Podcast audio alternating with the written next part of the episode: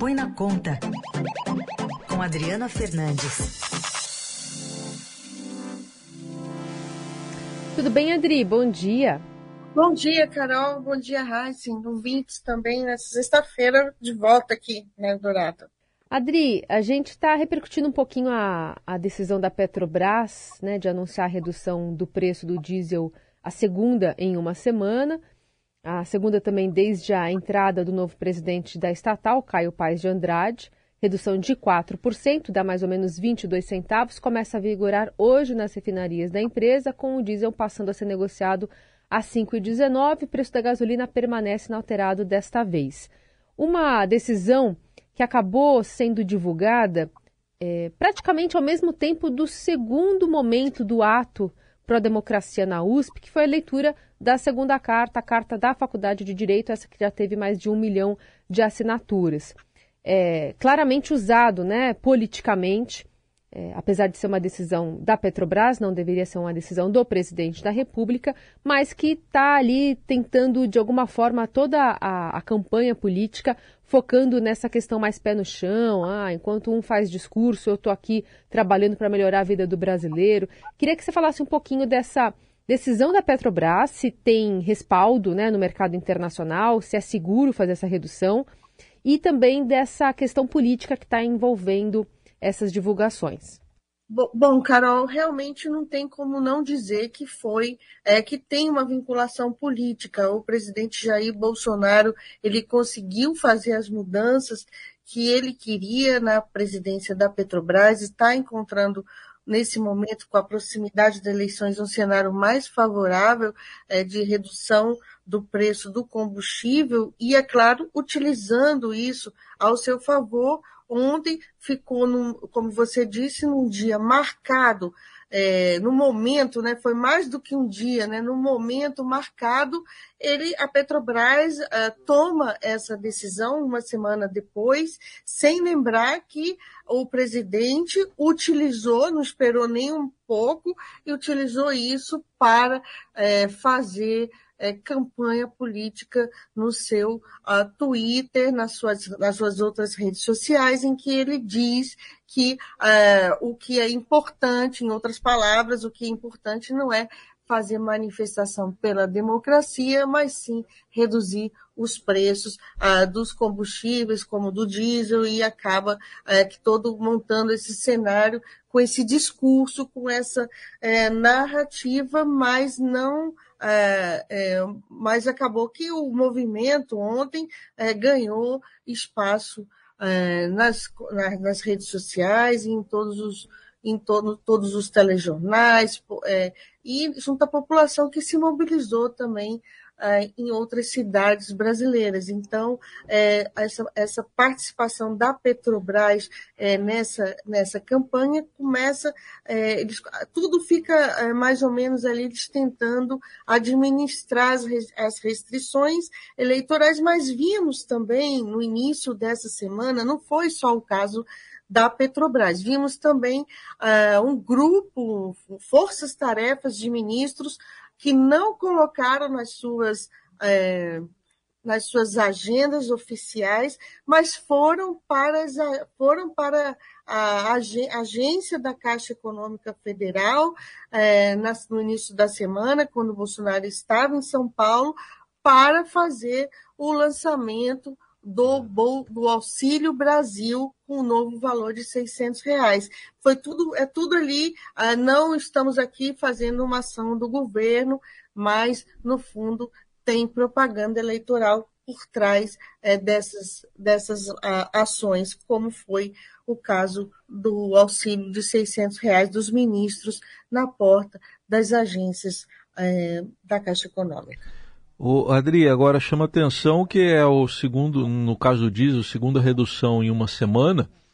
Será que vai seguir o calendário eleitoral um pouco? Porque ah, geralmente a Petrobras fala, como disse ontem, que acompanha o mercado internacional.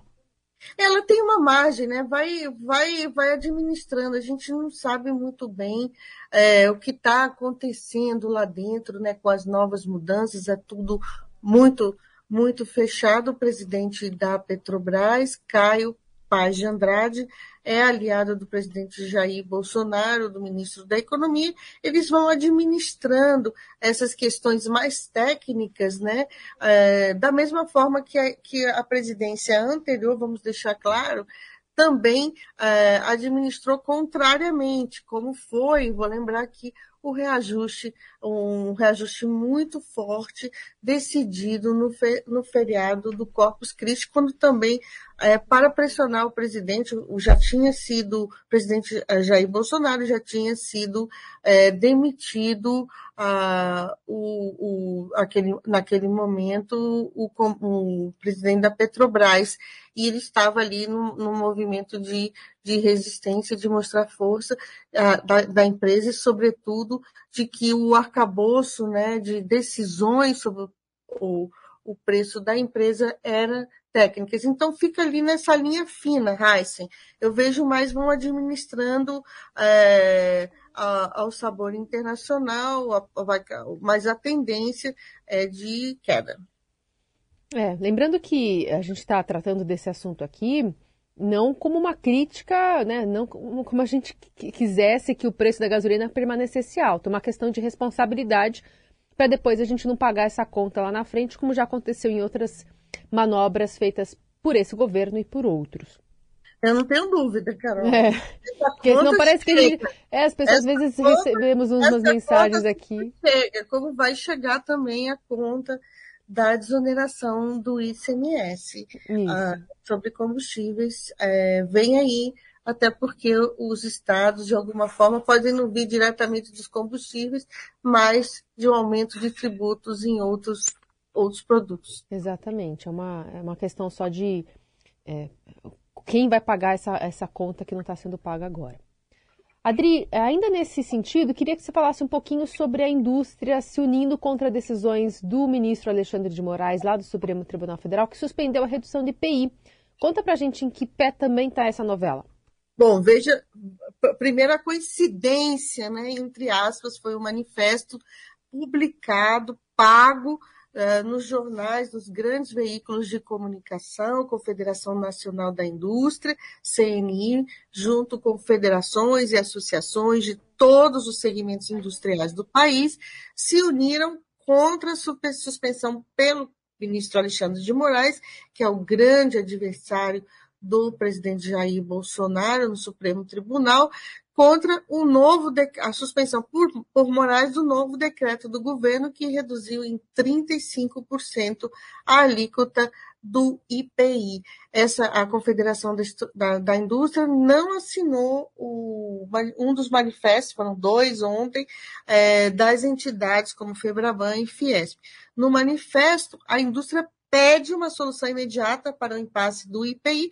Afinal, o decreto, o novo decreto, era uma tentativa de sair desse impasse é, para o governo conseguir reduzir o IPI em 35%, mais ao Partido Solidariedade, desde o início, a gente está falando de uma medida que vem lá uh, de fevereiro, entre fevereiro e março, uh, uh, entrou com recursos, vem entrando com recursos no Supremo Tribunal Federal, alegando perda de competitividade para os produtos produzidos na Zona Franca de Manaus, já que ah, os produtos aqui no Brasil, aqui no, no restante do Brasil teriam a, a, a redução de 35 ah, de 35, foi primeiro 25, 35, então está um impasse muito grande.